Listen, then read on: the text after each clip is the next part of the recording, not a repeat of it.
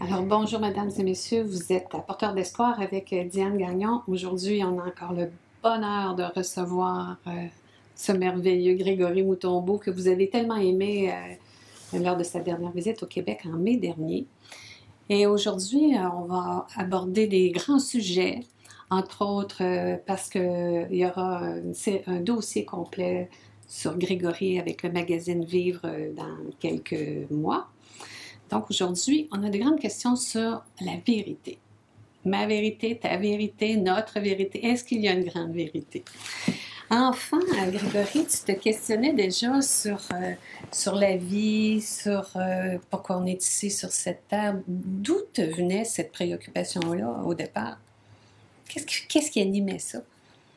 Alors, c'est difficile de, répondre euh, en se replaçant en tant qu'enfant, mais qu'est-ce qu'on observe chez beaucoup d'êtres hein, C'est que l'enfant euh, observe un décalage entre ce qu'il connaît intuitivement au fond de lui et ce que ses parents lui disent, c'est les professeurs, les enseignants, euh, ce qu'on lui raconte autour, autour de dans, le, dans, son évolution. Il sent une espèce de d'écartèlement. On lui dit la vie c'est ça, il faut penser comme ça, il faut faire ça, on n'a pas le droit, on a le droit, etc. Donc euh, ça pousse l'enfant à une quête naturelle de vérité, parce que ils disent ce qu'on me dit là autour ne résonne pas avec, avec ce que je sais être vrai au fond de moi. Donc ça, c'est un peu ce qui initie la quête de vérité. Elle est, elle est, elle est, euh, euh, elle est initiée en tous et toutes. Alors, soit il y a une acceptation, on va dire, euh, bien obéissante de ce que disent les, les aïeux, les parents, l'éducation, la société. Auquel cas, ça réduit cette quête de vérité. Mais si on ne donne pas ce pouvoir à autrui, aux parents, aux frères et sœurs, de déterminer pour nous ce qui est vrai et ce qui ne l'est pas, ça laisse davantage de place à cet euh, élan à retrouver ce qui est vrai. Alors pas pour euh, dénigrer l'existant, mais pour se rappeler de ce qui est vrai et peut-être ensuite eh bien, essayer de d'enseigner, parce que les enfants sont des enseignants, d'enseigner à ceux qui sont là avant que la vérité en laquelle ils croient eh bien, n'est pas forcément aligné sur leur vérité au fond de parce que eux aussi ils ont continué à appliquer des principes euh, ancestraux, des croyances euh, plus anciennes, et que peut-être que ce qu'ils pensaient être la vérité, ben, n'est pas euh, forcément n'est pas, pas ce qu'ils sentent au fond d'eux. Mais toi, tu as réussi à continuer à te poser ces questions-là parce que loin, loin dans ma mémoire, hmm. je me souviens d'avoir souvent eu cette impression-là de décalage hmm. entre ce que je ressentais et ce que mes parents, les figures d'autorité absolue en ce qui me hmm. concerne, à ce moment-là, ce qu'ils disaient, puis ça je, me soumettais à ça. Puis pourtant, tu as eu quand même un, père assez rigide, assez euh, contrôlant, je dirais. Mais te préserver ce, ce souci-là d'en savoir plus, puis de respecter ce que tu étais, c'était une force déjà? En tout cas, je suis venu avec cet aspect, on va dire, hermétique, hermétique aux croyances des autres. Euh, alors c'est assez cocasse, c'est que d'abord je suis arrivé dans une famille où j'étais assez anticléricaux, euh, il fallait pas croire en Dieu ou tout ce qu'il y avait, etc. C'était du folklore ou euh, c'était le, la, voie de, en tout cas, la, la, voie de la, qui était au contraire à, la science et tout ce qu'il y avait. Euh, j'avais des certitudes. Alors, est-ce que c'était lié à la vérité ou ma vérité, peu importe, mais j'avais des certitudes et qui n'étaient pas soumises euh, aux assauts des croyances des autres. Pourtant, effectivement, tu le rappelles, mon père n'était pas très conciliant. Euh, pour autant, lorsqu'il a, il me répétait jour après jour, la vie est un combat, euh, il faut se battre, on n'a rien sans mal. Alors, poliment, extérieurement, je disais oui, j'acquiesçais avec ma tête, mais au fond de moi, je savais non, c'est faux. Ce n'est pas ça. Ça ne te remettait pas en question Non. Alors, bien sûr que euh, chacun vient sur Terre avec une structure particulière, une structure vibratoire qui est plus ou moins perméable eh bien, aux, euh, influences extérieures. Euh, c'est ni mieux ni moins bien. Ça correspond, on va à, un mandat, à une suite logique, à, un apprentissage, à une expérience. En tout cas en ce qui me concerne moi, euh, même aussi intense soit était, était le, la, pression exercée par cet apparent extérieur, que ce soit dans mon éducation ou ensuite par le milieu dans lequel j'étais, qui était quand même aussi assez pyramidal dans l'armée, mm-hmm. euh, j'ai jamais donné euh, de crédit, c'est-à-dire j'ai jamais accordé ma croyance à ce qui m'était là insufflé ou plus ou moins martelé par cette, cet entourage. Est-ce que même si on était très perméable, comme moi, à toutes ces influences-là, est-ce qu'on peut tous revenir à, ressentir ce qui vit vraiment au fond de nous? Ben, oui, parce qu'en plus, la bonne nouvelle, c'est quoi? C'est d'abord, d'une, euh, si tu dis que moi j'étais perméable, c'est que tu as, identifié en toi les endroits où c'est rentré. Donc, ce qui en toi dit j'étais perméable, et ce qui est fixe, ce qui est éternel, ce qui est vraiment la, source originelle. Euh, et deuxième chose, encore une fois, il faut bien voir que euh, les influences qui ont pu avoir lieu chez les uns et les autres avaient aussi un but d'apprentissage. Est-ce que ce que je prends pour vrai, est-ce que ce que j'avale, est-ce que ce que j'agurgite, est-ce que cela résonne vraiment avec ma vérité? au départ, pourquoi, pourquoi on dit oui? Pourquoi on croit ça? Parce que on a envie d'être aimé par l'entourage, on veut, on veut être en, non, en, accord, c'est une espèce de contrat d'allégeance.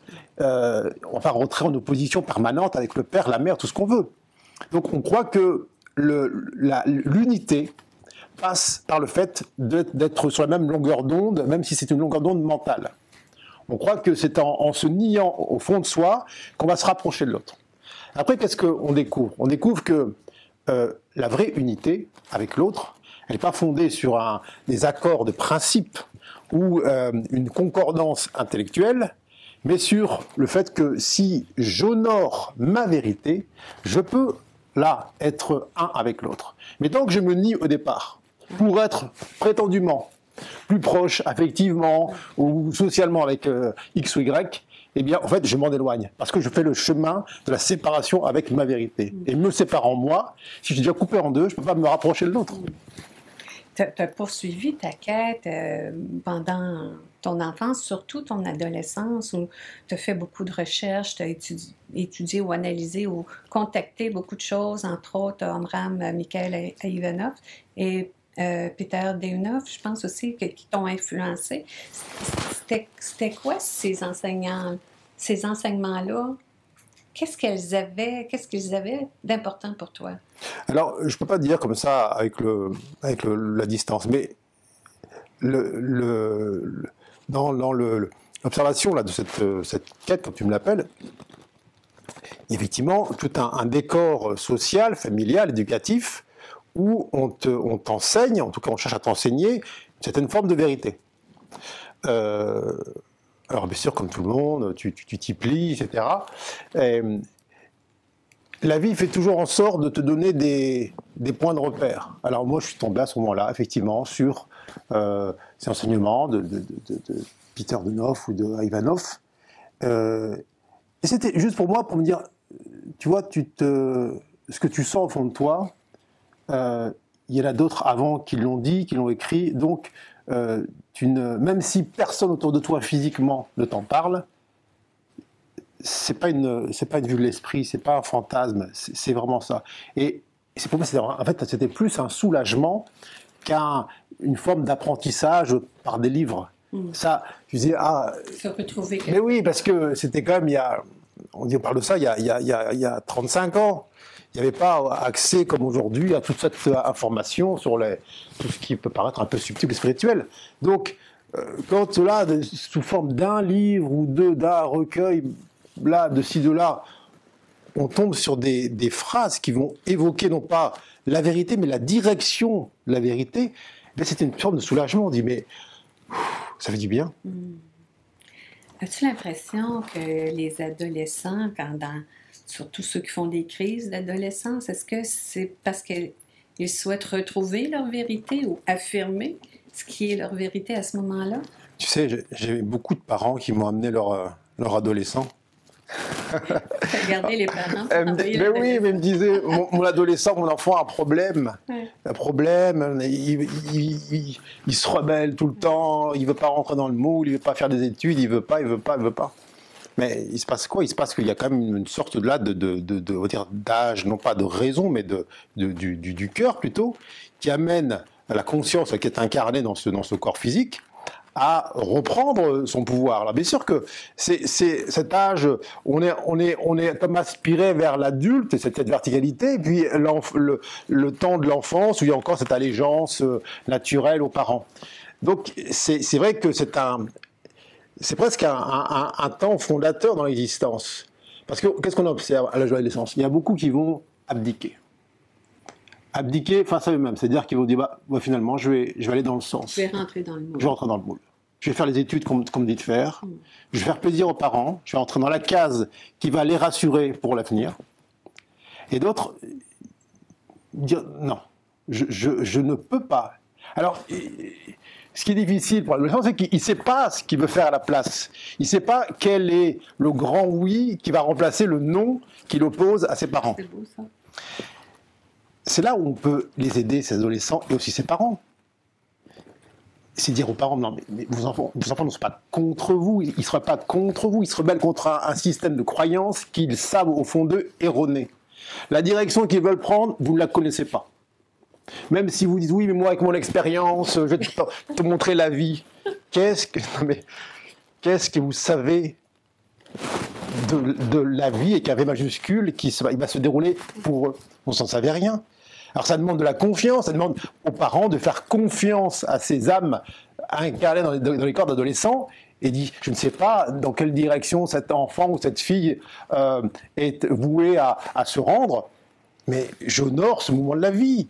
Euh, il faut, comme on parlait tout à l'heure de déni, il faut aussi la, capacité à se nier de, euh, pour l'adulte qui finalement se conforme et se rapetisse dans, son, dans sa, vibration pour faire plaisir à une norme, à, à un moule société.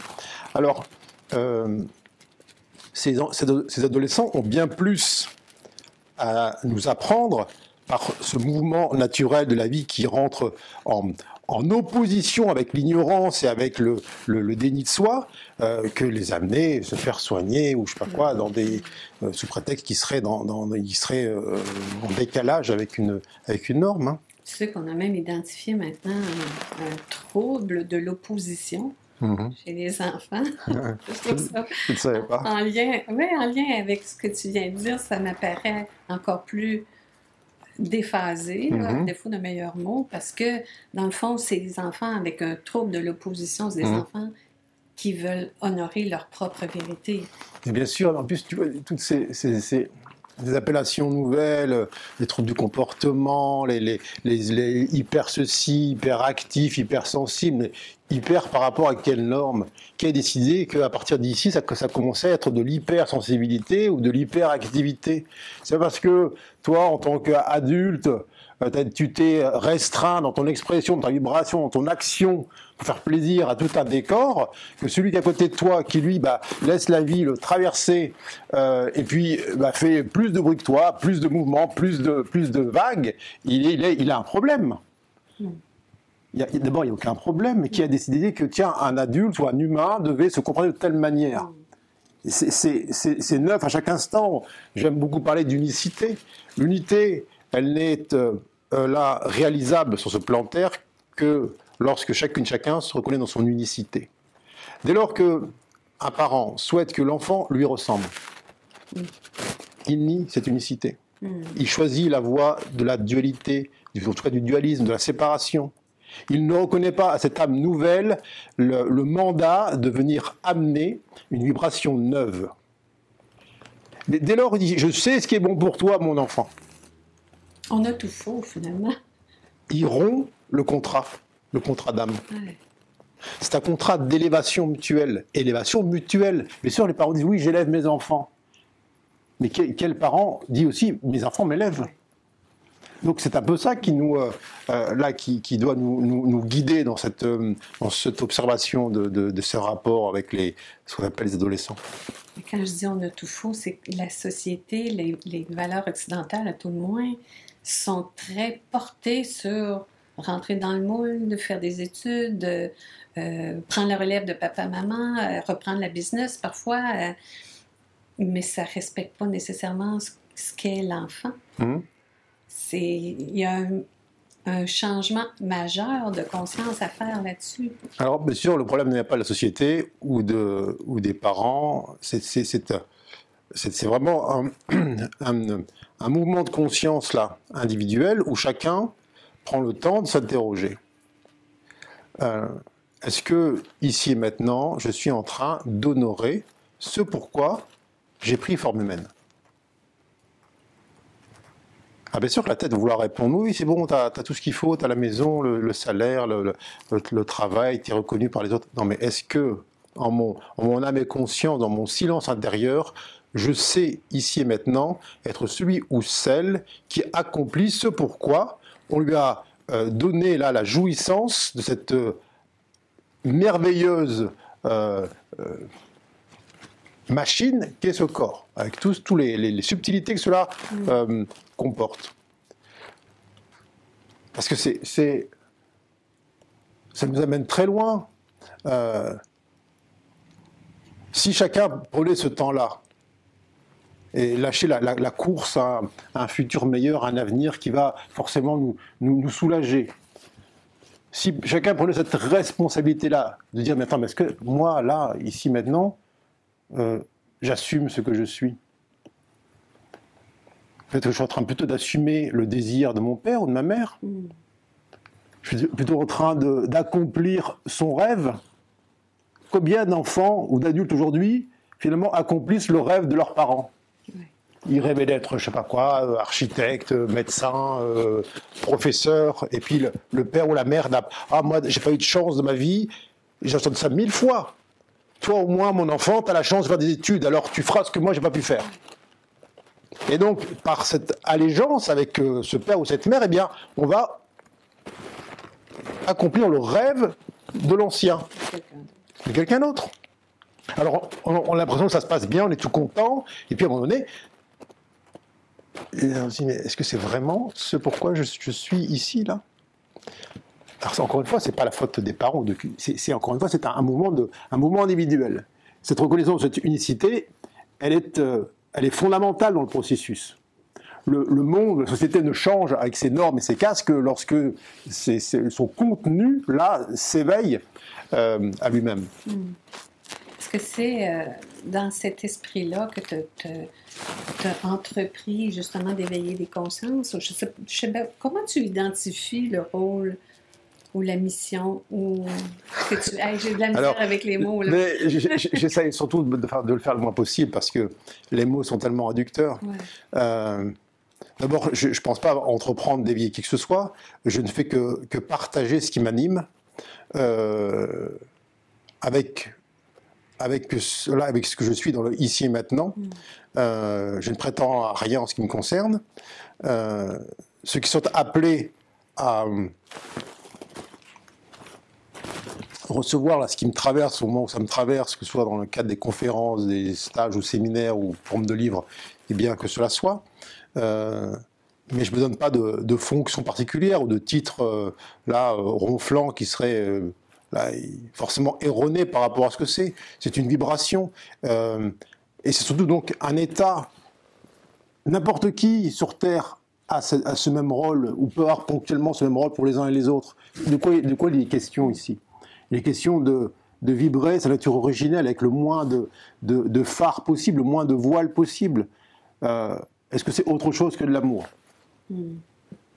Non, c'est que de l'amour. Alors que cet amour-là prenne la forme d'une œuvre d'art pour un peintre ou un sculpteur, une, composition musicale, le soin apporté à, une personne âgée ou à un enfant ou à une personne handicapée, que ce soit sous la forme de la confection de, vêtements, de, bâtiments, de, nourriture, tout ce qu'on veut, eh bien, c'est la même chose. On peut euh, quand, on parle d'éveiller, c'est quoi? C'est rappeler à l'autre l'amour qu'il est eh bien, on peut rappeler à l'autre l'amour qu'il est par une multitude de vecteurs différents. Mais si au départ on n'est pas mu par cet amour-là originel, mais c'est ça reste encore l'idée d'être reconnu par l'autre, de sauver l'autre, de, de, dire non, mais ça c'est pas bien, comment ça se passe ici, il faut que ça change. Et donc cette espèce de d'effort là de de, de l'action qui aurait un impact sur l'existant, eh bien ça c'est tout sauf de l'amour. Euh, l'amour n'attend rien. C'est une, une proposition qui, voilà, qui, qui n'a pas de but en elle-même. C'est tout. Mm. Alors que ça prenne ponctuellement la forme, comme tu le dis, de, celle qui est la mienne actuellement. C'est un détail.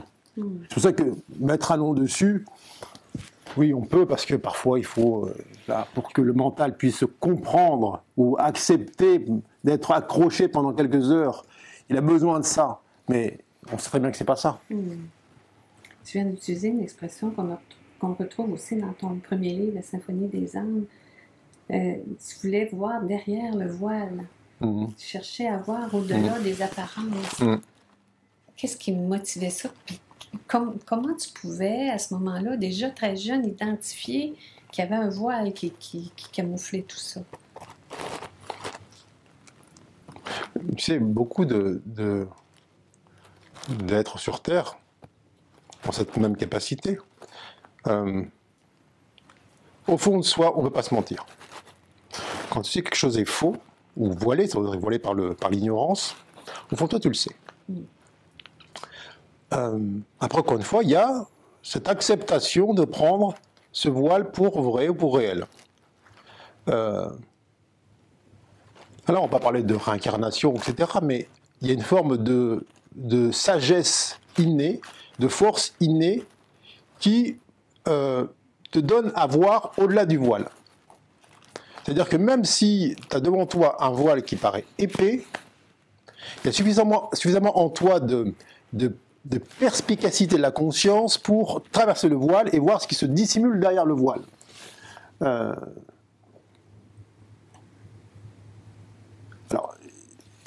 je l'ai aussi écrit dans mon premier livre, le, fait aussi d'avoir le souvenir de, la conscience, la mienne en l'occurrence, qui rentre dans le, dans de ma mère et qui progressivement vient animer ce, fœtus, je savais déjà que je, n'étais pas que ce corps et que ce qui m'animait était forcément plus vaste, antérieur à euh, l'apparition de cette, ce futur nourrisson. Donc déjà, ça, c'est une, une, aide précieuse pour ne pas se prendre au jeu littéralement. Euh, après, il n'y a pas de parcours qui soit plus simple ou plus, plus aisé que d'autres, parce que des fois on me dit, ah mais toi tu as de la chance, tu as de la chance, toi tu, tu, tu, voyais, etc. Mais ils oublient aussi que quand on, on, voit derrière le voile, on voit derrière tous les voiles, pas simplement les voiles qui nous arrangent, pas les voiles qui sont dirigés vers les cieux. Mm. Il y a des voiles dans toutes les directions, dans toutes les dimensions. Donc voir, c'est accepter de prendre en considération tout l'existant, dans toutes les, dans toutes les formes d'expression. Et toi, tu es allé loin dans ce, désir de tout voir. Tu t'es engagé dans l'armée. Tu été 17 ans, 18 ans dans l'armée, à, mhm. avoir autant d'horreur que, que d'entraide aussi parfois. Est-ce que c'était la, motivation de ça? Parce que ça t'amène à vivre une expérience totalement différente de ce que tu avais déjà vécu. As-tu l'impression à ce moment-là que c'était... Alors, tu sais, au début, lorsque tu reçois cette injonction intérieure à aller dans l'armée, tu ne sais pas pourquoi tu y vas. Euh, c'est seulement une fois que tu es dedans que tu veux bien euh, te laisser euh, emplir par la bonne volonté de voir derrière le voile que tu commences à mesurer le, dire, la, finalité. Alors, on m'a souvent dit, mais ah, comment c'était possible de pouvoir la tenir aussi longtemps dans cet univers aussi dur, aussi hostile, confrontant, etc. Mais c'est là toute la, toute la, raison, si je puis dire, de cet itinéraire. C'est tellement facile de, de voir l'amour dans le regard d'un petit nourrisson qui est dans son berceau, mmh. ou dans le vol d'un papillon, dans un rayon de soleil qui te caresse la joue sur un banc public. Mais est-ce que cet amour-là que tu vois lorsque le voile est très fin, est-ce que tu le vois lorsque le voile est très épais? Est-ce que lorsque entre toi et l'autre, il y a une arme automatique qui se dresse, qui s'interpose, là le voile est épais. Est-ce que l'amour que tu es est capable de traverser ce voile-là, qui est un voile a priori mortel, pour aller rencontrer l'autre dans sa vérité? Alors déjà, lorsque l'autre, que tu vas le, voir derrière cette, arme en interposition, il y a plein d'a priori qui vont se jeter sur lui, qui vont être plaqués euh, sur l'apparence physique, sa, sa langue, sa religion, tout ce qu'on veut. Ça aussi, c'est encore un voile à traverser, et un autre, et un autre, et un autre. Jusqu'à arriver où? Eh bien, à ce noyau unique. Mais tu ne peux le voir en l'autre que si toi-même tu l'as reconnu en toi. Si pour toi, il y a encore cette idée de, séparation réelle, tu ne pourras jamais aller jusque, là. Alors encore une fois, le, décor est très bien fait. Je ne cache pas qu'il y a dans plein de circonstances, j'ai été tenté, j'ai même trébuché mille fois, dans la croyance que l'autre était vraiment contre moi. Qu'il y avait vraiment, c'est le problème venait de l'extérieur, venait vraiment de, sa religion, de ses croyances, de ceci, de cela. Mais le problème n'est pas jamais là. Le problème, il est à l'intérieur de soi, lorsqu'on n'est pas capable de laisser suffisamment en soi l'amour s'étendre pour rencontrer l'autre dans sa vérité. Et donc, quel euh, environnement plus propice à ce dévoilement que celui qui en semble être le plus éloigné hmm.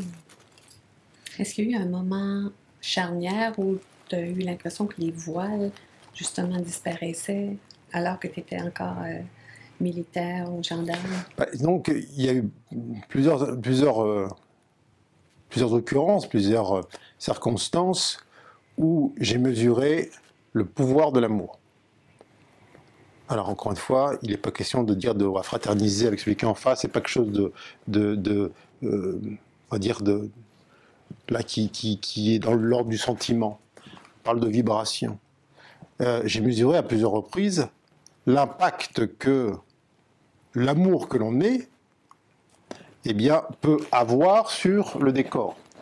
Donc c'est-à-dire que très concrètement, lorsque euh, dans des situations d'hostilité euh, manifeste, euh, j'ai cessé de voir l'autre comme un adversaire ou un ennemi, donc j'ai bien voulu le reconnaître comme étant mon frère, eh bien cette distance entre nous, cette interposition d'une arme, tout ce que tu veux,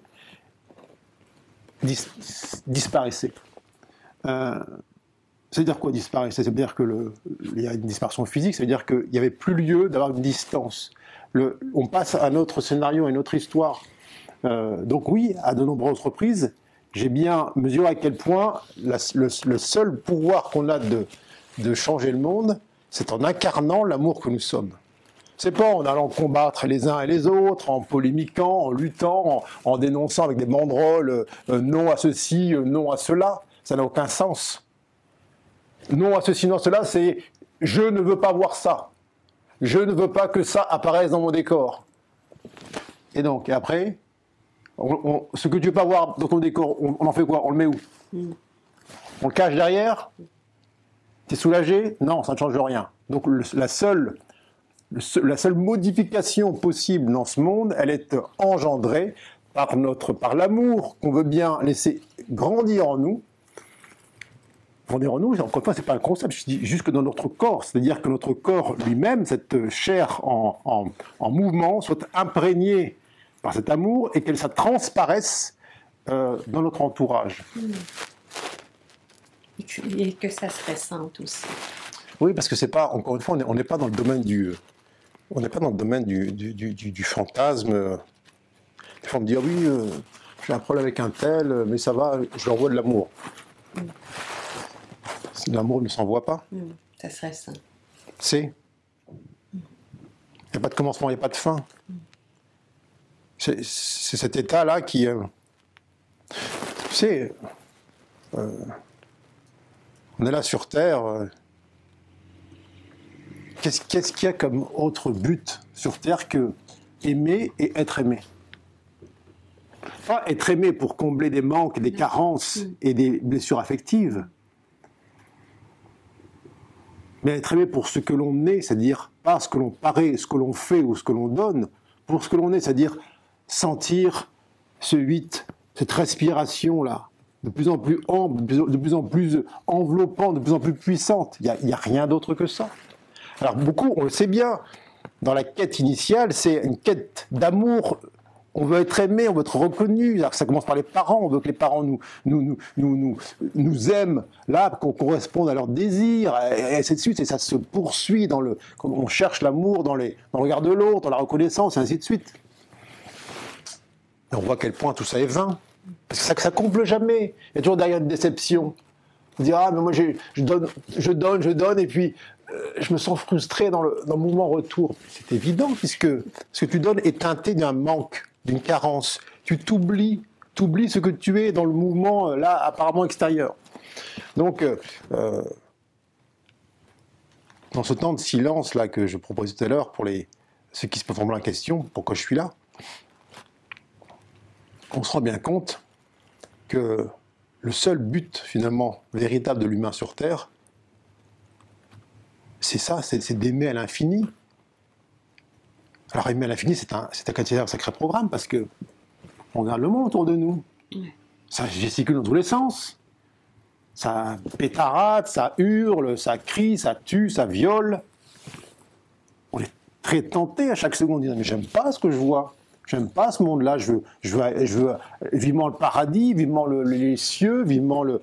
Hein Sauf que on a schématiquement quitté les cieux pour euh, là que notre conscience vienne dans, un, dans ce décor-là, avec pour seul mobile, même ça, même cette intensité, même ce mouvement, même cette densité, je veux l'aimer. Je ne sais pas comment je vais faire. Je ne sais pas quel chemin ça va prendre, mais je sais que quand je dis je n'aime pas les autres, c'est pas les autres que j'aime pas, c'est je n'aime pas sentir ce que je sens quand je les regarde. Je n'aime pas sentir en moi l'absence d'amour que je projette sur eux. Je n'aime pas sentir l'oubli que j'ai de ma nature amoureuse et que je projette à l'extérieur. C'est jamais l'autre qu'on n'aime pas, c'est jamais le décor qu'on n'aime pas. On n'aime pas ne pas sentir en nous l'amour à chaque instant. C'est notre plus grand défi. Oui. Hmm. Est-ce qu'il y a euh, un obstacle qu'on peut identifier déjà maintenant, puis qu'on peut tenter de surmonter? Mettons qu'on on se dit, OK, on, est ici pour apprendre à aimer, pour apprendre à s'aimer, pour apprendre à aimer les autres, hmm. pour apprendre à aimer tout ce hmm. qu'on voit. Mais cette résistance-là, parce qu'on, oui, c'est facile de dire oui, hein, je dire, oui, oui, moi, je suis capable d'aimer tout ça, mais la première frustration, euh, tout ça sauf ça. Alors, il faut accepter, dans le ici et maintenant, de ne pas y arriver. C'est fondamental. Moi, j'ai beaucoup de gens qui se racontent des histoires, qui me disent Je suis dans l'amour, je suis l'amour, euh, etc., je suis l'amour incarné, qui essayent de se convaincre que c'est vrai. Et derrière, dans le ventre, ça tord dès que la belle-mère dit quelque chose, dès que le voisin fait un, peu trop de bruit, dès que ceci, cela, ça tord l'intérieur. Mais la tête dit non, non, non, non, continue, tu es l'amour, tu es l'amour. Et donc il y a la négation de cette partie humaine, ancestrale, qui dit non, mais moi je ne sens pas du tout ce que tu racontes. Donc l'obstacle, il est intérieur. Il est dans le refus de sentir tout ce qui est en nous raconte une histoire autre que celle de l'amour inconditionnel. Ça sert à ça l'incarnation. C'est-à-dire, je viens dans un, dans un corps qui est un héritage, qui est un leg de générations multiples. Et dedans, ça hurle à la mort. Dedans, ça hurle à la haine. Ça hurle à la séparation. Chaque fois que quelqu'un va me marcher sur le pied, ah, ça, veut dire, ça va dire ah non, je ne veux pas. Chaque fois que quelqu'un va me priver de quelque chose en apparence, mon corps dira non, rends-moi ça, et ainsi de suite. Donc ce corps va hurler l'absence d'amour euh, qu'il contient. Ça veut dire quoi? Ça veut dire que dans ce processus de retrouver avec soi-même, à chaque seconde, à chaque nanoseconde, je dois rentrer en acceptation de, tout ce qui émane de ce corps, de, de, cette densité, et qui me raconte une histoire opposée à celle de l'amour. Il se passe quoi à cet instant-là? Il se passe que je veux bien regarder à l'intérieur, au fond de moi, je veux bien que ma conscience, ce faisceau lumineux, se dirige vers l'ombre intérieure, c'est-à-dire ce qui encore ignore quel est l'amour. Là, il y a ce mouvement alchimique. Là, il y a cette réalisation, on va dire, incarnée, corporelle de l'amour que nous sommes. Mais tant que ça reste un mouvement intellectuel, oui, ça y est, je suis dans l'amour, euh, je suis l'amour, etc., on essaie de se convaincre. Et surtout, quand des pensées ou des sensations autres que l'amour apparaissent, non, non, tais-toi, tais-toi, tais-toi, on est dans l'amour. On crée encore plus de divisions. J'ai beaucoup parlé de l'ego spirituel dans le feu de l'esprit. Euh, l'ego spirituel est, cette. Euh, tu me poses la, question de la, barrière, c'est lui qui, crée la barrière, qui dit non, si vraiment, mon pauvre garçon, tu étais dans l'amour, tu sortirais pas ça lorsque euh, tu vois l'autre avec sa grosse maison qui te fait envie, euh, tu vois ceci avec beaucoup d'argent, tu, es comme jaloux de lui, ou tu vois l'autre qui euh, prend ta place sur le parking, que sais-je, tu sens la colère monter. L'ego spirituel dit non, si tu étais vraiment ce que, tu es, ça, ne serait pas là. Il sanctionne. Après avoir été celui qui a euh, créé la séparation, maintenant il dit voici quelles sont les nouvelles règles. Maintenant que tu es spirituel, maintenant que tu es dans l'amour, ça, je ne veux plus le voir. Et donc, il, occulte ça, il compresse ça jusqu'au jour où ça t'explose au visage. Et puis, il y a cette, espèce de, dépression profonde de celui qui se dit, mais finalement, maintenant, j'ai fait l'effort d'eux et j'arrive pas. Mm. Alors, ça demande effectivement beaucoup d'humilité, euh, parce que c'est un mouvement qui se déploie à chaque, chaque, seconde. Mais le monde nous aide très bien, on regarde autour de nous, tu vois comment ça se passe, les sollicitations sont permanentes. Et si j'ai cette espèce de, réflexe de la conscience, à chaque fois que je sens la tentation de projeter à l'extérieur la cause de mon inconfort, je dis non, stop, merci, tu es mon partenaire. Ce monde entier est mon partenaire. Pourquoi? Pour m'aider à identifier tout ce qui en moi croit encore à autre chose que l'amour lui-même. Mm. Je dis mais quelle grâce je marche dans la rue, je me promène, je rencontre des gens. Chaque fois que je sens monter là cette tension, cette densité, je dis oui, oui, oui, c'est un oui permanent qui s'ouvre de plus en plus, de plus en plus, de plus en plus, jusqu'à ce que l'amour que nous sommes aille rejoindre le tréfonds de notre humanité. C'est difficile de ne pas juger quand on se. Évidemment, c'est notre ego à ce moment-là, mais de ne pas juger quand on dit je manque d'amour, me sens mm. en ce moment, des fois pour moi, des fois pour d'autres. Mais plutôt que de se juger, eh bien, il faut faire une bonne nouvelle. La bonne nouvelle, c'est que tu as identifié une partie en toi qui est en manque de toi. C'est bien, si tu dis, tiens, il y a une partie de moi qui est, là et qui, souffre, qui souffre d'être éloigné de l'amour lui-même. Ça fait réfléchir. comment, comment on fait pour revenir en soi? Puis être à l'écoute de notre vérité intérieure. comment on fait pour... Euh, euh, on rencontre plein de gens, on dirait qu'il y a un mouvement assez important de ce temps-ci, de gens qui se disent ah, c'est pas ça la vie, ça peut pas être que ça, là. Mm-hmm. métro, boulot, dodo, là, mm-hmm. ça peut pas être que ça. Mais beaucoup ont de la difficulté à dire mais c'est quoi ma voix? C'est quoi ma vérité? Pourquoi je suis là, moi? Qu'est-ce que tu peux leur dire? C'est un peu ce qu'on dit tout à l'heure. Ça nous ramène toujours à ce temps de silence. Euh, beaucoup de gens sont lancés dans une, forme de, là, de, frénésie d'activité humaine, sociale, familiale, sentimentale, peu importe. Et puis effectivement, à un moment il y a une espèce d'examen de, conscience qui fait dire ce que je vis actuellement n'est pas aligné sur ce que je sens au fond de moi. Et la tête prend le relais tout de suite. Ok, alors qu'est-ce qu'on fait maintenant? C'est ça. C'est là, il faut accepter ce temps de latence, ce temps de, gestation de soi-même, ce temps de convalescence, on pourrait même dire, vous dire, ok, euh, il y, a une force, il y, a une inertie. Tu vois, c'est un peu comme un, paquebot avec des gros moteurs qui a été lancé à pleine vitesse. Avant de savoir quelle nouvelle direction il pourrait prendre, ce paquebot, eh bien, il lui faut couper les moteurs, mais il continue d'avancer le paquebot. Il est lancé. Mais si en allant encore dans ta direction qui était donnée par cette inertie là de, de l'habitude, du réflexe, tu veux déjà savoir quel sera le nouveau cap Non, tu ne peux le sentir, le percevoir que lorsque ce paquebot s'arrête totalement, lorsqu'il a, il a cessé d'être poussé par ce mouvement habituel. Alors, il faut accepter bien sûr d'avoir un moment, une période d'incertitude sur la suite. J'aime bien prendre cette analogie avec la porte. Tu vas lâcher une porte qui est la porte de ta, ta prison antérieure. Et beaucoup disent, ok, je vais la lâcher, mais montre-moi quelle nouvelle porte je vais ouvrir ensuite. Non, la porte nouvelle ne t'est montrée que lorsque tu lâches l'ancienne. Lâcher, c'est vraiment s'octroyer ce temps, ce temps de, euh, de latence, ce temps de respiration, parce que beaucoup vivent sous, en apnée. C'est ça ce qui se passe. Vrai. On est coupé du, de- de- du souffle.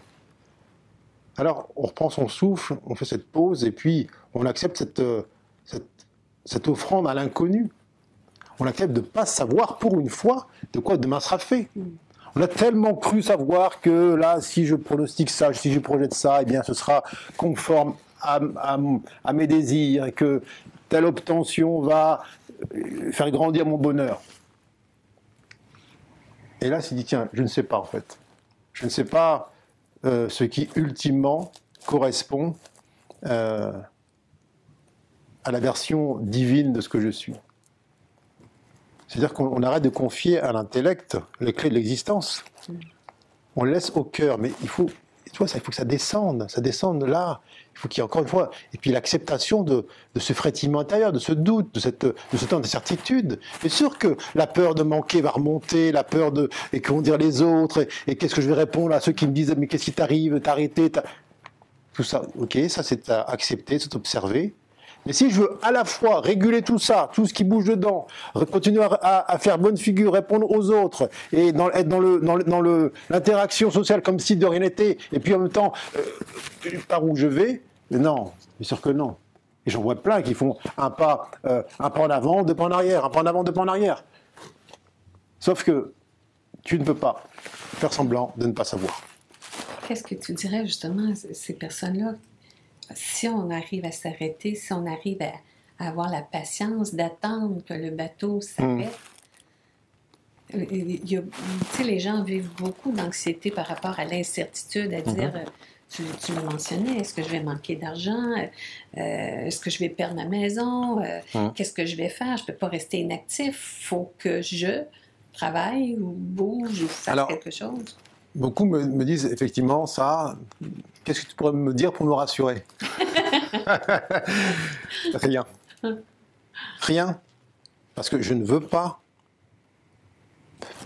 Rassurer, c'est dire, ce serait comme euh, faire en sorte que euh, la peur que tu as, eh bien, on la, on la, on la rende réelle. Ok, tu as raison d'avoir peur, je vais dire une chose à ta peur pour qu'elle soit moins, moins hostile. Non, ce temps-là de latence, il sert à faire monter tout cet espace en nous de doute, de fluctuation, effectivement, cette, cette peur en cet inconnu qui serait forcément contre nous. Euh, Il n'y a pas d'autre voie que celle de l'expérience individuelle. Tu sais, beaucoup me disent, euh, quand j'aurai plus peur, là, je, je me, je- Oui. je- je me lancerai ou je ferai ci ou ça. Mais ça n'arrivera jamais. La peur est inscrite dans ce véhicule corporel parce qu'elle a été nourrie à cette, euh, à émotion depuis la nuit des temps. Dès la sortie de la grotte, là, l'humain a eu peur de cet inconnu, de ce qui allait survenir. Donc, il faut désapprendre au corps la dictature de la peur. Ça veut dire quoi? Ça veut dire que, je l'ai dit dans mon premier livre, j'ai peur, donc j'y vais. Je sens la peur, elle n'est pas niée, je l'accepte. Mais j'y vais. C'est-à-dire quoi? Je, vais dans la direction qui semble attiser ma peur. Pourquoi? Parce que je vais me donner la preuve que le pas que j'ai accompli, plutôt que de me conduire à la mort ou au précipice, il il a fait grandir la joie en moi. Mais si on ne se donne pas ce mouvement, cette offrande, et qu'on attend que le monde autour de nous soit moins effrayant ou qu'il y ait un signe qui vienne nous rassurer, ah ça y est maintenant je peux y aller, ça ne viendra pas. Parce que ça part de notre centre. Ça part de l'acceptation en nous de sentir cette, ce doute, ce doute et cette peur existentielle. Euh, et la mise en mouvement, elle n'est pas euh, postérieure à la, à la peur elle-même, elle est concomitante. Et bien peu accepte, bien peu accepte de la sentir la peur. Alors, euh, ça demande du courage, au sens du cœur en action. Le courage, c'est pas de, rester coûte que coûte, euh, même si on a mal dans, une situation. C'est pas ça. C'est que dit mon cœur, que dit ma tête. Bien souvent, c'est opposé. C'est contradictoire. Certes, ma tête dit n'y va pas, reste avec nous, euh, écoute la voix de la raison, prends conseil chez les autres. Ton cœur dit quoi? Ton cœur dit tremble, mais avance. Alors, quel autre conseil je peux donner? Il n'y en a pas d'autre. Euh, il, faut, si on a, on a, ce, véhicule qui, demande à être, commandé par la conscience. Et là, on l'a laissé être commandé par, euh, la peur. Combien, autour de toi, combien d'êtres humains infligent à leur corps des directions qui sont commandées par la peur la peur de manquer, de disparaître, de plus exister dans les yeux, des autres, de ne pas être reconnu, etc. Plein de choses. Et le corps reçoit en permanence des injonctions qui émanent d'un espace de peur. À l'instant où, pour une fois, tu lui donnes comme nourriture un ordre, qui là pour le coup un ordre, l'ordre avec le, le O majuscule, pas le désordre habituel, un ordre qui émane de la pure conscience, du cœur. Ah, bien sûr qu'au départ, l'ordre qui vient, c'est comme un, faisceau lumineux. Ce faisceau lumineux, il va éclairer tout le désordre intérieur. Alors, tu as l'impression d'avoir encore plus peur qu'avant. Non, simplement que tu commences à ranger l'intérieur. Tu vois Lorsque ta maison, tu as des, cartons partout, des déchets, mais qu'il y a très peu de lumière, tu vois pas le désordre. Mais quand tu mets, tu ouvres grand les volets, tu laisses la lumière rentrer, tu dis ah, effectivement, ça a besoin d'un petit peu de, de ménage ici. Mm. Mais ça demande de la mise en pratique. C'est-à-dire la raison pour laquelle euh, la suite de mes, activités sera consacrée à la mise en pratique. Parce que toutes les grandes lois universelles, toutes les lois euh, divines ont déjà été transmises depuis le des temps. Donc ce n'est pas un problème de, connaissance. Tout le monde le sait bien ce que je dis. Mais maintenant, il est temps de mettre en pratique les choses. C'est pas tout de se dire oui, ah, je sais bien, etc., que euh, le, 8, etc., la, loi de cause à effet, etc., l'amour, tout ça. Et donc, de quelle manière tu le situes au monde? Ah ben non, mais c'est, je, vis ma vie intérieure, et puis euh, dans le reste de la semaine, eh bien, c'est autre chose. Non. Euh, on, est temps on, est dans le temps de la mise en pratique maintenant. Il est temps de restituer au monde ce qu'on a reçu. D'ailleurs, c'est partie de loi universelle, mm. la loi d'équilibre à ce qu'il il est donné, il est demandé. Donc si dans ton existence, eh tu as beaucoup reçu d'enseignements, de, clés de sagesse, et que tu n'en rends rien aujourd'hui, il y, a un déséquilibre, et l'univers te montrera. Tu dis, tu as demandé à, gagner en vérité, en conscience, et qu'est-ce que tu restitues? Ça veut dire quoi, ça, pour toi? La suite de tes activités, c'est des mises en pratique? Ben, J'aspire à ce que chacun retrouve la conscience de son unicité. C'est-à-dire que je se pose la question, son âme et conscience, euh, quel est le talent unique que je porte et que je suis venu amener en ce monde? Quelle est la note, la note, ma note spécifique qui vient là agrémenter cette symphonie universelle?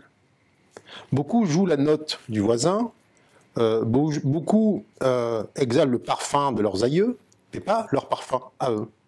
Donc il est temps de désapprendre euh, cette, cette non-unicité, c'est-à-dire ce temps du, recopiage ou de la, du, plagiat, et puis d'accepter que rien ne peut s'accomplir en termes d'unité collective tant que les uns et les autres ne se reconnaissent pas dans leur unicité.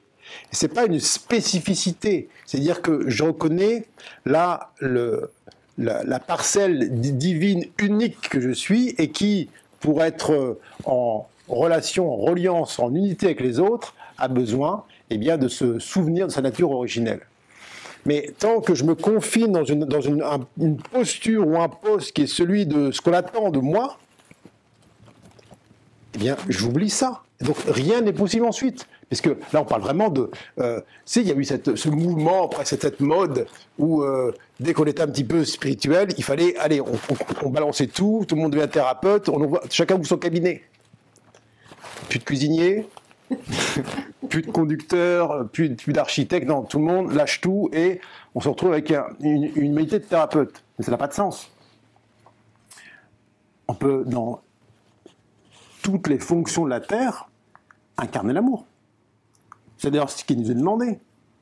Euh, après, je ne dis pas qu'il n'y a pas besoin de telle ou telle forme d'activité qui soit à, connotation thérapeutique, mais rien n'empêche un architecte, rien n'empêche un instituteur, rien n'empêche un, boulanger de remplir l'activité qui, semble être celle qu'il a choisie en âme et conscience, et en même temps de rayonner un pur amour.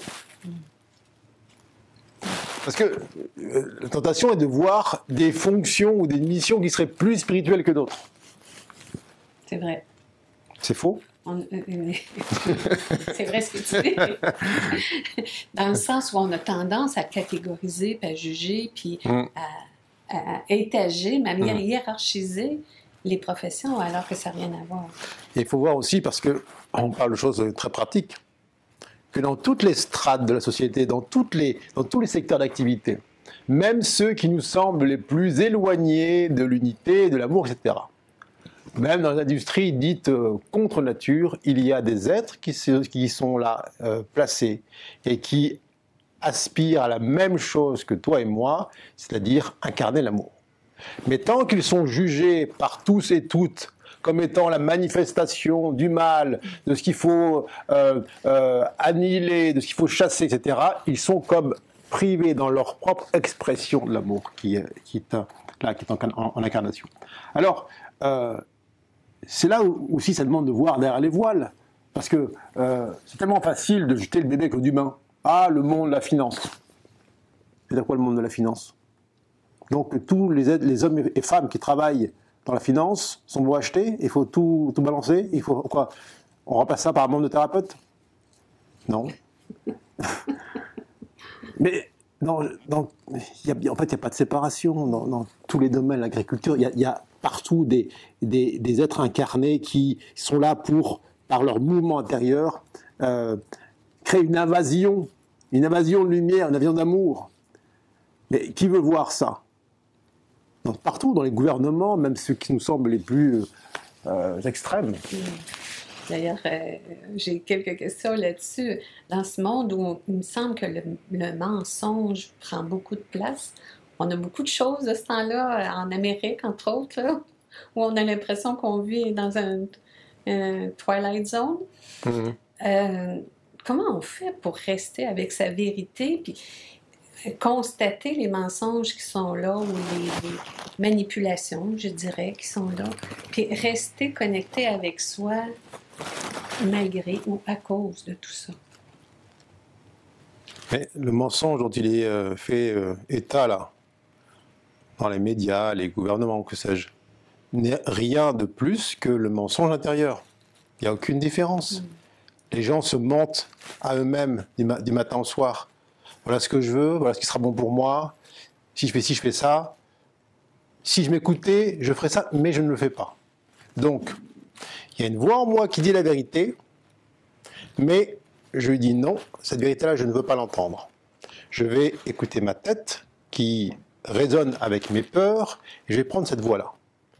Et on attend des hommes politiques, des médias, que eux, par contre, ils soient dans la vérité. Nous, on pourrait se mentir, mais autour, ils n'ont pas le droit. Ils ne sont que l'émanation d'un mensonge intérieur. Ils ne sont que l'émanation d'une manipulation. Lorsque je me manipule en disant oui, euh, ah oui, je fais ça, ça va être bien pour moi, mais en même temps, à l'arrière-plan, je sais que je fais ça pour faire plaisir aux autres. Je me manipule, je me mens, je me soudoie, je me prostitue. C'est exactement la même chose. Quand je vais amener mon corps contre de l'argent, alors que je sais pertinemment que là où je l'amène, c'est contre nature, c'est contre l'amour que je suis. Quelle différence a-t-il avec la prostitution? Il n'y en a aucune. Je suis à la fois la prostituée et le macro. Et qu'est-ce qu'on regarde autour de nous? Mais c'est la même chose qui se déploie. Si je ne suis pas là en capacité d'accueillir en moi ces espaces qui euh, bataillent à l'intérieur. Donc je dis non, je ne veux pas les voir. Donc si je ne veux pas les voir en moi, qu'est-ce qui se passe? Mon regard cherche à l'extérieur. Oh là là, là ça manipule, là ça ment, là, là c'est pas correct. Et toi, quel sort tu te réserves? Est-ce que tu n'es pas en train de te manipuler de soir au matin en te racontant des histoires de ceci, de cela? Donc c'est vraiment, euh, s'il y a une urgence, si je puis dire, c'est des, hey, stop, calmons-nous. Arrêtons de pointer le doigt au dehors, ramenons-le à l'intérieur et quel sort je m'inflige à moi? C'est facile hein, de, dire ah oui, regarde un peu Trump, ce qu'il raconte, et ça ment, les trucs, et les trucs en, sous-main. Ce n'est ni plus ni moins qu'une extrapolation de ce que chacun s'inflige au niveau individuel. On n'est pas en contact avec notre vérité intérieure. Qu'est-ce qui explique qu'on ait tant de difficultés à la reconnaître, à la respecter, cette, cette vérité-là? On la cherche partout, on la cherche dans les livres, dans les formations, comme on disait tantôt, on la cherche au dehors. Puis quand elle est là, en dedans, on a tendance à la nier. Parce que, encore une fois, on l'a dit, il y a une inertie. Tu sais, on vient, on choisit des, une structure corporelle, euh, émotionnelle, mentale, qui n'est pas neuve, qui n'a pas l'âge de nos artères qui est héritière de génération en génération, à qui avons-nous, ont perpétué cette même séparation, ce même mensonge, cette même, ce même oubli de soi. Donc il faut bien avoir conscience que, bien sûr que c'est âpre, c'est âpre comme, euh, comme itinéraire intérieur, parce que euh, il y a en, en, soi, il y a toute l'humanité séparé, il y a toute l'histoire humaine de, des, doutes, des écueils, des guerres, des souffrances, des manquements qui hurlent à l'intérieur. Et c'est un, poids considérable. Alors bien sûr que lorsqu'on allume cette, on rallume cette flamme en soi, mais il y a toutes ces mémoires qui viennent, qui disent mais non, non, euh, euh, pourquoi changer? Là, on est au fond de la grotte. Euh, finalement, oui, on voit rien, mais mais on a peur de la lumière de l'extérieur. Alors, bien sûr que ça demande, ça demande une intensité extraordinaire. C'est pas simplement la petite envie de week-end, tiens, je vais me faire un petit séminaire, euh, petite lecture, et puis tout, tout va changer.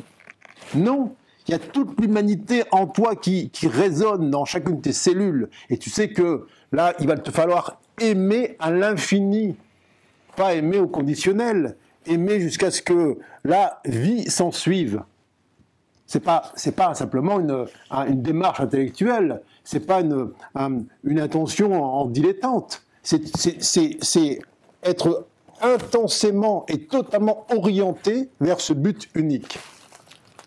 Alors bien sûr que euh, beaucoup euh, ah oui ça, ça a l'air sympa ton truc, mais qui s'en donne littéralement les moyens. Mm. Est-ce que je me donne les moyens de mes ambitions? Ah je veux sentir l'amour en moi, mais est-ce que je me donne les moyens de cette ambition?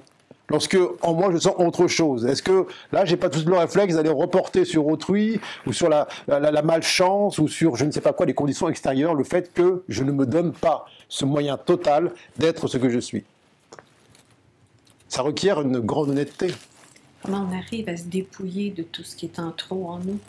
En l'acceptant, sans le juger. Tant qu'on se juge de porter des attributs qui sont moins que l'amour lui-même, Juger, c'est séparer, c'est condamner. Juger, condamner, c'est la même chose, c'est enfermer. Tant que je me juge pour ce que je sens, des peurs, des doutes, des colères, tant que, ah, je dis je n'aime pas ça, je me sens mal, je me sens pas bien, je sens le mal en moi et je ne veux pas le sentir, tant que ça perdure sous forme d'un jugement, d'une condamnation, eh bien, il n'y a pas ce mouvement alchimique, il n'y a pas cette unité progressive qui s'accomplit en soi. Donc c'est vraiment le temps de la cessation du jugement. Il faut cesser de, se juger euh, là en soi. Euh, bien sûr que euh, ça part du principe qu'on arrête aussi de juger l'extérieur parce que ce n'est qu'un reflet de ce que nous sommes. Mm. ça demande beaucoup de vigilance cette affaire-là parce que la tentation est très forte. Elle est immensément forte de trébucher à chaque coin de rue et de dire oui, si j'ai mal, c'est à cause de l'autre, c'est à cause de la météo, à cause de la crise, du trottoir, de tout ce qu'on veut. Euh, c'est millions de chaque instant. Mais on n'est pas seul pour ça. Euh, il faut bien comprendre que ce n'est pas une, une œuvre de juste le petit humain dans son coin, dans son appartement, sa maison, que sais-je. Il se dit, ah, mais comment je vais faire? Ça me paraît tellement énorme cette affaire. Là, comment réaliser l'amour en moi? Bah, Déjà, il faut se dire que ce petit moi qui, qui parle là, il se croit séparé de la finitude de tous les plans de conscience qui concourent, qui soutiennent ce processus. Ensuite, euh, sur Terre, on est tous là, aux frères et sœurs, à s'aider mutuellement. Comment? Eh bien, en se regardant avec amour, en, cessant de, se juger pour nos failles respectives, puisqu'elles ne sont simplement là que pour nous indiquer nos propres euh, euh, individuels. C'est pour ça que je ne crois absolument pas en des parcours euh, isolés, en des, des, itinéraires où on serait tout seul dans notre coin et puis tout se passe tout seul. L'autosuffisance est pour moi un leurre. L'amour se partage. Il y a une intensité qui est euh, inégalable dans le partage avec euh, nos frères et sœurs là immédiatement euh, dans la proximité, que ce soit sous forme d'un couple ou d'une d'une fratrie de la dire amicale, si je puis dire. Mais s'il n'y a pas ça, si on se croit là tout seul dans notre coin, que c'est mon petit piédestal, je vais réussir à ça, on va, on va, on va réussir surtout à construire une tour d'ivoire là, de laquelle on essaiera de, distiller à gauche, à droite des perles de conscience, mais ce sera faux. Comment tu situes euh, le pardon dans tout ça? Le pardon, c'est une, c'est une étape. qu'est-ce qui, est, qui est pardonné? On va dire à, l'autre, oui, tu as commis contre moi une faute. Euh, dans ma grandeur, je vais t'accorder mon pardon. Mais qu'est-ce qui est vu encore une fois là? Là, on me voit derrière un voile. Est-ce que l'autre a commis une faute vraiment? Non. L'autre euh, a pointé en toi un espace que tu demandes à éclairer par l'amour que tu es. Que tu appelles ça abandon, trahison, rejet, humiliation, peu importe. Mais il est venu à toi parce que tu l'as demandé en ton âme et conscience. Tu as demandé à ce que quelqu'un, l'un de tes frères et sœurs, vienne et pointe son doigt de lumière dans un endroit que tu sais devoir remplir par toi-même. Alors si la guérison, en tout cas la, disparition du symptôme lié à la, blessure là, est corrélée au pardon seul, ce sera remplacé très rapidement par autre chose. La vraie, la vraie solution, la vraie sortie de crise, elle est dans la responsabilité. C'est-à-dire, je reconnais que tout ce qui advient dans mon existence n'a qu'un seul but, même si ça prend le, visage de, l'agresseur, du traître, du manipulateur, du violeur, tout ce qu'on veut, n'a qu'un seul but, c'est me conduire à sortir de toute forme de jugement, de condamnation, à ne plus voir en quiconque, en quoi que ce soit, une, erreur, une faute. Il n'y a en vérité que des bénédictions. Est-ce que c'est pas un truc qui change la vie, ça? Tu sors de chez toi, tu sais que tout ce qui advient est une bénédiction. Alors dans l'instant précis où cela a lieu, c'est pas nié dans ton humanité. Tu dis pas c'est une bénédiction. Mm. On est d'accord là-dessus. Mm. Mais tu sais que ce qui advient là et qui va aller toucher en toi l'espace, un espace vide, un espace qui littéralement fait mal, c'est-à-dire l'espace qui est en manque de l'amour que tu es. Tu sais que le but de ça, c'est pas pour t'amoindrir, te blesser, c'est pour te montrer. Tu dis, toi, ici, là, ce que tu es n'est pas présent. Donc le ciel passe par cette, euh, là, cet autre artisan, ce partenaire, pour te montrer un espace où tu n'es pas, où tu n'es pas complètement, où tu crois encore que l'autre a le pouvoir de t'amoindrir, de te, de t'abandonner, de te faire du mal. Alors, euh, on ne peut pas placer le pardon comme étant, euh, là, ça y est, tout est pardonné au sens, ok, il y a eu beaucoup de fautes, beaucoup d'agressions, mais dans ma grandeur d'âme, je vous absous de tout ça. Mm. Non? Il n'y a aucune faute. Il n'y a rien à pardonner en vérité. Est-ce qu'on a à demander pardon, selon toi? Chacun fait en son âme et conscience. Euh, c'est pas. Tu sais, c'est. c'est ce qui est beau à voir, c'est la reconnaissance de, ces contrats d'âme, finalement. Hmm.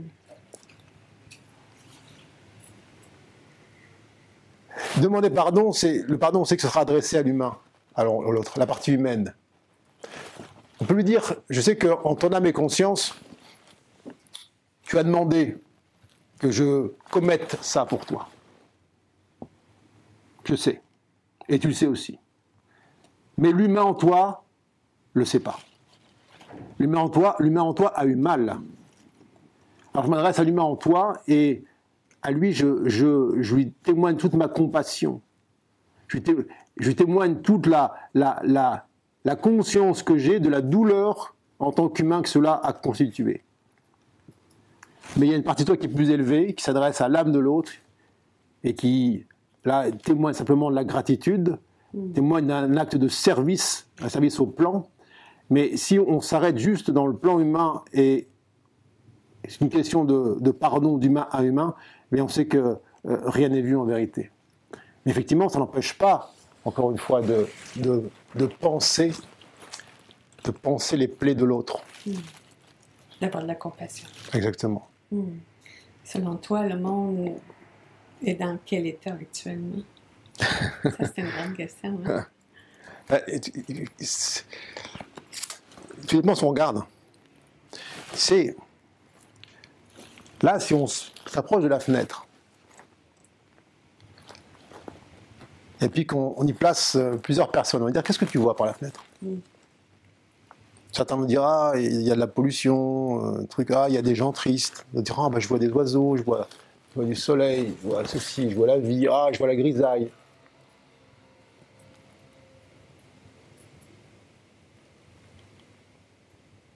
Moi, le monde tel, que je le vois, je ne le vois pas tel qu'il il apparaît je veux dire, dans, les, dans les médias ou la manière dont cela est, euh, enregistré. Je le vois dans son, dans son devenir, dans son essence. Je, ne nie pas, bien évidemment, qu'il y a certaines réalités actuelles qui sont euh, diamétralement opposé à l'expression ultime de l'amour, bien évidemment. Mais si je m'arrêtais à ça, mais quelle, quelle tristesse Je vois aussi dans tous ces mouvements là, humains et sociétaux, je vois ce qui sous-tend ça, c'est-à-dire ce qui, ce qui est le moteur véritable de ça. le moteur, c'est une, une demande collective de résolution de, cette, de, cette, de ce dualisme pour que, enfin, on se hisse tous et toutes à, cette, euh, à ce partage réel de ce que nous sommes, de l'amour que nous sommes. Alors, euh, je n'oblige personne à avoir la même lecture que moi de ce monde-là. Mais si je veux voir la misère dans le monde, la guerre dans le monde, la violence, c'est sûr que je peux la voir. Et vouloir voir plus que ça, ou plus loin que ça, demande de bien vouloir voir au-delà des voiles. Mais c'est vrai, c'est vrai pour le monde, c'est vrai aussi en soi. Tout ce qui est jugé en soi le sera à l'extérieur. Hmm. Alors collectivement et individuellement, on change quoi en premier? On fait quoi? Ben faire. On est quoi en premier? Hmm. Tu sais, encore une fois, tout, part du centre, tout part de soi. Donc, euh, euh, rendre réel l'amour que nous sommes, euh, c'est un processus qui se réalise à la verticale. Hein, c'est un, processus vertical. Et lorsque ce processus est accompli, où on voit l'accomplissement, eh bien là, il commence à avoir une, un impact sur un plan horizontal, donc dans ce monde-là. la tentation est forte de vouloir avoir des activités dans le monde pour changer le monde et l'améliorer. ça ne dit pas que il n'y a pas forcément une espèce de chevauchement entre le processus vertical et l'action horizontale. Simplement, si je mets en avant tout le, les gesticulations du faire pour pouvoir être mieux en moi, je me leurre. Mm-hmm. C'est l'élan de sauveur, tu vois, à toutes les échelles. On veut. Pourquoi de dire ah, il faudrait changer le monde Pourquoi? Parce qu'on veut, on n'accepte pas ce que nos yeux nous montrent. Mais ce que nos yeux nous montrent, c'est déjà le passé. C'est-à-dire une conséquence, donc un effet, une effluve de ce que l'on porte. Donc vouloir changer une conséquence, c'est trop tard.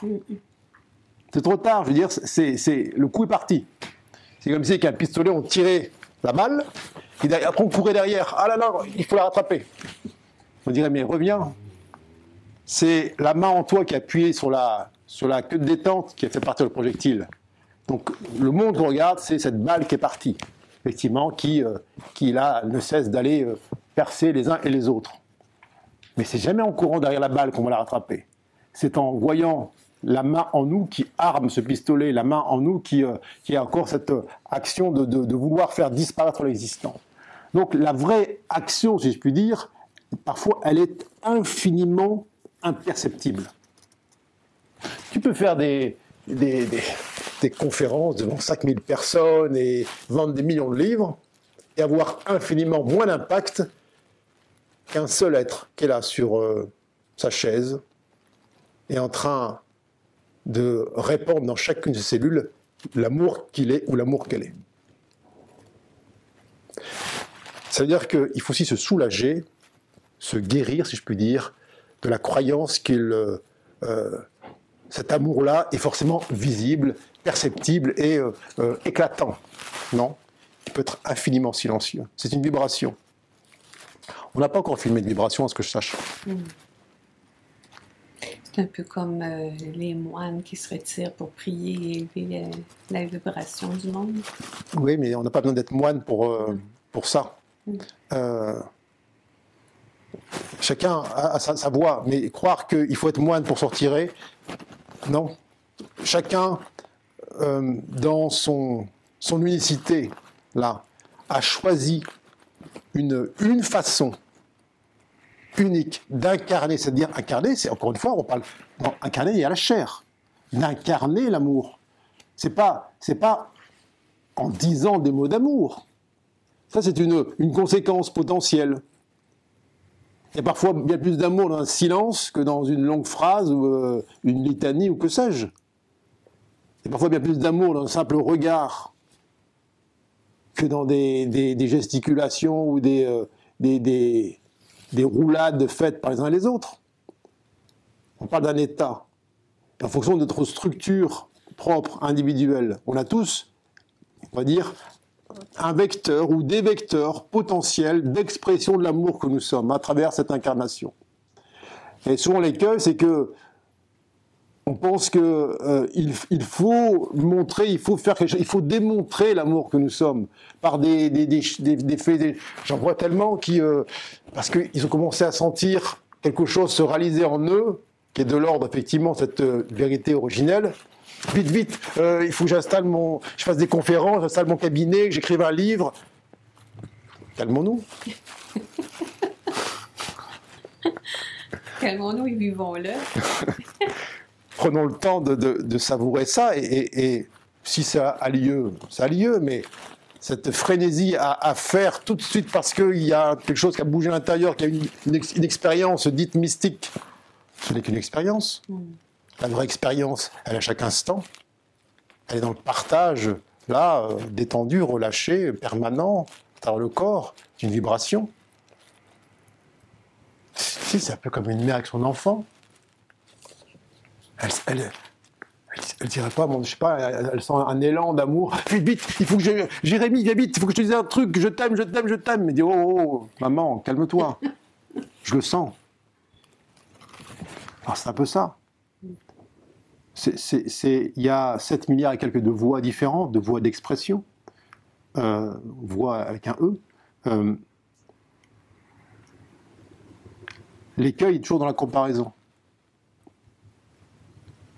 On peut s'imaginer, toi, sur une, île déserte, tu es là, puis tu sens, tu sens cette, cette plénitude qui te remplit, qui te rappelle ta nature originelle. Il n'est pas certain que ta première envie, c'est de faire une conférence. Tu es là, tu, regardes le monde, tu regardes le monde, mais, tu le regardes d'un œil neuf. Il te semble avoir changé, les couleurs ont changé. Tu sens le vent qui caresse la peau, tu, vois, pour une fois, tu, tu, vois, tu vois les rayons du soleil, tu vois la couleur du ciel, tu vois, tu vois comme une espèce des ondes qui sont là, qui dansent autour de toi. Tu, te réjouis, tu jouis à nouveau de, ton œil qui s'est enfin là, qui, a fait tomber ce voile-là. Tu vois l'amour en toutes choses, même si tu vois, es sur la plage, tu vois un crabe qui est en train de, d'écraser une étoile de mer ou que sais-je, tu vois plus une victime et un bourreau. Tu vois, le moment de la vie. Tu vois pour la première fois de ta vie. Alors après, il y a, encore une fois, il, faut écouter, se, rappeler, espèce de, de, planification intérieure qui, te, qui va t'inspirer une direction, mais qui t'est propre.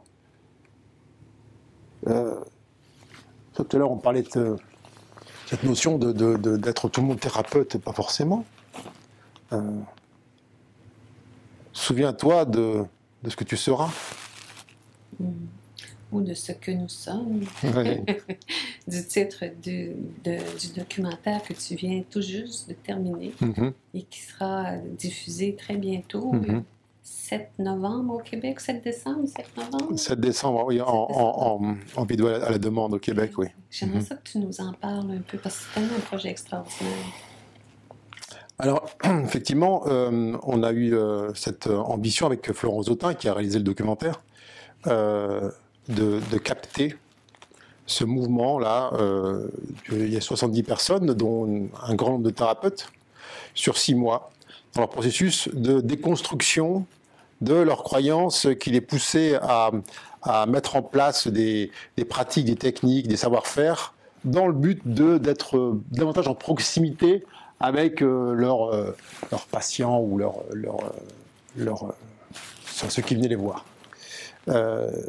Donc, on a, on a filmé cette, cette assemblée en prenant quatre en particulier, et aussi les autres par intermittence, sur euh, alors avant, pendant, après, dans ce déroulement à la conscience qui se dépouille de tous ces artifices au fur et à mesure, jusqu'à eh bien qu'elle se, qu'elle, elle reprenne conscience euh, d'elle-même. Alors c'est assez inédit parce que on n'a jamais vu ce, ce, mm.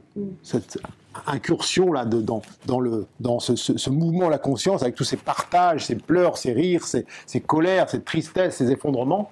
Euh, avec, euh, bien sûr, j'ai dit être thérapeute, mais aussi des, des, gens issus de toutes les, toutes les, toutes les strates de la société, euh, toutes les fonctions.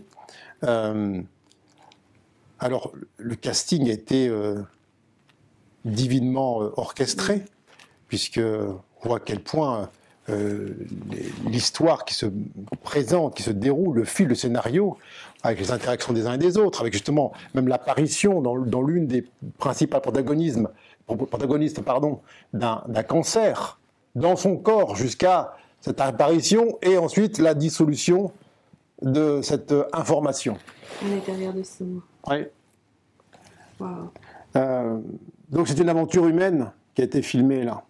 Euh, c'est une, c'est un, témoignage, un témoignage d'un collectif qui, qui s'offre littéralement, qui s'offre la, au regard du monde pour dire, euh, voyez, voyez les, voyez les couches, voyez les, les, murailles derrière lesquelles je m'étais confiné, pensant que ça allait me protéger, que ça allait euh, m'aider, et voyez à quel point, lorsque j'ai bien voulu déconstruire l'ensemble de ces murailles, les abattre par le, la puissance de mon cœur, vous voyez à quel point je suis redevenu moi-même et j'ai pu rayonner au monde ma nature originale. D'où euh, ce titre, Ce que nous sommes. Alors, ça va être disponible sur Internet, si je comprends bien, à vidéo sur demande. Oui, alors il y a toute une tournée en France, en Suisse, en Belgique, euh, en salle, parce que je serai présent physiquement à chaque diffusion. Et ensuite, eh bien, oui, le, film sera disponible en, vidéo à la demande, en location ou en, en achat à partir du, euh, de 7 décembre, quand la, tournée sera achevée, oui. Alors, je me fais le porte-parole des Québécois et des Québécoises pour te mm. demander de venir le présenter au Québec euh, lorsqu'il sera disponible pour nous. Mm-hmm. Puis peut-être dans quelques villes si euh, ta disponibilité le permet, si l'envie est là aussi. Parce que je pense qu'il y a en tout cas, on a hâte de le voir, on mm -hmm. parler, mm -hmm. de belles mm-hmm. choses dessus. Mm-hmm. Tout à l'heure, tu me disais avant d'entrer en onde que la musique de ce film vient de toi. Oui, oui j'ai eu la joie de, de, de, composer la musique de, de ce film. Euh, c'était, bah, c'était, euh, ça, ça s'est amené assez naturel et puis euh, j'ai toujours été, c'est partie des vecteurs que j'utilise là l'expression, c'est pour ça qu'on disait on peut faire tout ce qu'on veut. Hein. Mm-hmm. Euh, et c'était l'un, l'un des, l'une des voies que, qui sont miennes pour partager cette, cette information, si je puis dire. enfin, quand je dis information, c'est lorsque l'esprit prend forme. Hein. donc c'était, oui, c'était assez réjouissant de, de, de, mêler là, cette, cette, vibration qui passe pas par le mental dans, dans, ces images. Mmh. c'est un processus très, euh, très joyeux et à la fois très puissant. Mmh, on a hâte. Grégory, merci. Merci infiniment. Du fond du cœur. C'est un, une entrevue exceptionnelle, encore une fois. C'est très émouvant d'être interviewé chaque fois. Je prends beaucoup sur moi pour ne pas pleurer tout le long. Alors, merci du fond du cœur. Merci à vous d'avoir été avec nous. On se revoit bientôt. Merci infiniment.